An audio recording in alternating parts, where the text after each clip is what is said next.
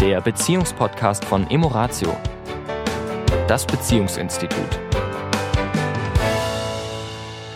Ja, hallo. Diese Woche wieder der Sami. Und die Tanja. Herzlich hallo. willkommen. Herzlich willkommen. Ja, wir wollen heute nochmal das Thema Bedürfnisse aufgreifen. Ja. Weil wir glauben, dass es ein, ja, ein wichtiger Aspekt ist, über den wir uns immer wieder bewusst werden dürfen, dass wenn zwei Menschen in eine Partnerschaft gehen, die Bedürfnisse oft sehr, sehr unterschiedlich sind. Oh ja. so unterschiedlich wie eben die zwei Menschen, die da zusammenkommen. In der Verliebtheitphase nicht so sehr wahrnehmbar. Nicht so sehr. Wir passen uns dem Partner, wir passen uns gegenseitig unbewusst. Wie ein Chamäleon passen wir uns extrem dem anderen an. Wir ja, merken wir sind das. noch, wir sind noch so in dieser Phase von, mein Akku ist so voll, ja. Da gebe ich und gebe ich und erwarte quasi gar nichts zurück, weil es kommt ja automatisch was zurück. Ja. Ja, meine Bedürfnisse werden ja auch erfüllt, weil der andere ist genauso in diesem überschwänglichen Gebemodus. Mhm. Ja, und nach einer gewissen Zeit, die bei jeder Partnerschaft unterschiedlich ist, ja, kommen dann natürlich auch wieder andere Dinge, die plötzlich Wichtigkeit gewinnen. Lass, lass mich ganz kurz hier, lass mich ganz kurz diesen, weil ich glaube, hier ist auch nochmal Verständnis. Niemand kann so auf Dauer leben. Ich kann nicht, selbst wenn ich noch so verliebt bin, für eine gewisse Zeit meine volle Aufmerksamkeit, meine volle Energie einem Partner oder einer Partnerin schenken. Ja, die Wertschätzung, die Achtsamkeit, die Aufmerksamkeit, meine ganze Liebe, mein alles, was ich habe. Nur es ist nicht für immer möglich. Es kommen, es ist vielleicht es, auch gar nicht die Idee. Es ist nicht die ja. Idee, nein. Es ist nicht die Idee von Ja. von einer reifen von Partnerschaft. einer reifen Partnerschaft, Ja. um diesen Begriff noch einmal aufzugreifen. Und ich denke mal, der, im ersten Schritt diese Bewusstheit dafür nochmal, dass einfach der Partner, die Partnerin andere Bedürfnisse hat als ich. Also ich f- nenne das immer gern, die meisten, die uns zuhören, sind ja wahrscheinlich so in unserem Alter, die hatten alle noch Mengenlehre in der Schule. Unsere Kinder hatten das ja schon, glaube ich, nicht mehr. Also es gibt in Partnerschaften einfach diese Schnittmenge von gemeinsamen Bedürfnissen. Die ist unterschiedlich groß in jeder Partnerschaft. Und es gibt logischerweise den Bereich, wo unterschiedliche Bedürfnisse sind. Also dieses uns erstmal bewusst zu sein, dass wir nicht 100 Prozent gleich ticken. Mhm. Dass das einfach mal so ist, das anzunehmen. Und dann auch zu schauen, okay, wo sind denn die unterschiedlichen Bedürfnisse? Wo sind wir denn unterschiedlich? Mhm. Was sind die Bereiche, wo der eine so tickt und der andere so? Mhm. Und im nächsten Schritt diese innere Haltung zu entwickeln, und da wollen wir uns ja heute mit beschäftigen, Mhm. dass meine Bedürfnisse einen genauso hohen Stellenwert haben wie die meines Partners Mhm. und dass die Bedürfnisse des Partners den gleichen Stellenwert haben wie meine oder meine den gleichen. Also egal aus welcher Sicht ich sehen will. Ja. Und hier kommt ein, ähm, ich glaube, hier kommen wir zum Kern von Beziehung, weil äh, lass uns noch mal, wir hatten in den Folgen davor, also ich weiß, dass wir, ähm, dass wir in der letzten Woche das hatten Mit dem äh, Reporter, mit, dem, mit, Telefonieren. Mit dem Telefon, ne? wo Mhm. die, wo die Partnerin das Handy ständig vergessen hatte. So hat er das beschrieben, ständig vergisst. Er kann sie nicht erreichen. Deswegen ist er sauer. Deswegen macht er ihr Vorwürfe. Deswegen gibt es Streit und sie vergisst das Handy wieder. So. Ihr Bedürfnis, ich kenne sie, ich habe mit ihr nicht gesprochen, aber ich gehe jetzt mal davon aus, wenn sie immer ihr Handy vergisst, ist es ein Bedürfnis von Freiheit, von ich will nicht erreichbar sein. Ich will nicht ständig kontrolliert werden, was, wann ich wo tue. Und sein Bedürfnis ist vielleicht eben exakt das Gegenteil. Ist meine Partnerin, also will ich meine Ehefrau, also will ich wissen, wo sie ist und was sie da gerade tut und wann sie wieder kommt und wie überhaupt das, was essen wir heute Abend und und und und und. Was auch immer das ist. So, und jetzt kommen wir her und jetzt könnte, ich kann jeder mal für sich überprüfen, da gibt es so eine moralische Komponente. Es ist, äh, wir hatten auch mal für Wochen, kann ich mich erinnern, das mit dem Stiefel und dieser Pfütze, ne, Schnee, er kommt rein, zieht seine Stiefel aus, geht ähm, ins, dann in, sein, in seine Wohnung oder in sein Haus und, und da lässt dieser Schuh immer eine Pfütze und sie hat extra da so eine Plastikwanne unter dem Schuhding, wo man da seine Schuhe reinstellt und dann tropft das alles rein, ist alles schön ordentlich und so weiter.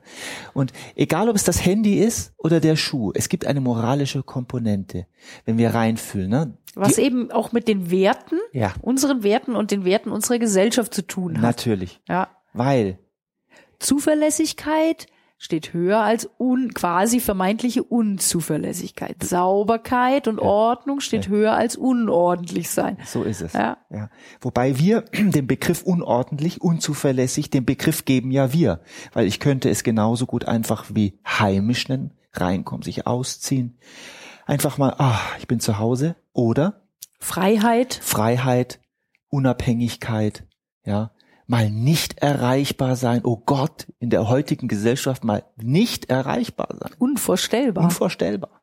Ja, also wir merken, wenn Bedürfnisse aufeinandertreffen, geben wir dem sehr schnell ein Etikett von höherwertig, minderwertig. Und hier fängt schon die Krux an. Wir dürfen, wenn wir miteinander als, als, als Paare zusammen sind, dürfen wir unsere Bedürfnisse ansprechen. Wir dürfen sie austauschen. Und wir dürfen verstehen, dass wir nicht hergehen und sagen, was auf deins ist weniger wert wie meins, sondern sie sind auf gleicher Stufe. Erst wenn wir das annehmen, können wir in ein Zusammenkommen, in ein, in ein Zusammensein kommen. Ja, auch in, in, in eine Lösung. Oft entsteht ja auch ähm, aufgrund dessen, dass es ja quasi eine, eine Art Polarität ist, haben wir ja oft das Gefühl, es gibt nur Hop oder Top. Ja. Entweder oder. Es gibt nur diese oder jene Lösung. Ja. Und das ist auch so in dem Moment, wenn jeder auf seinem Standpunkt beharrt. Ja. Weil dann gibt es eben nur diese zwei Standpunkte. Ich möchte es so, ich möchte es so.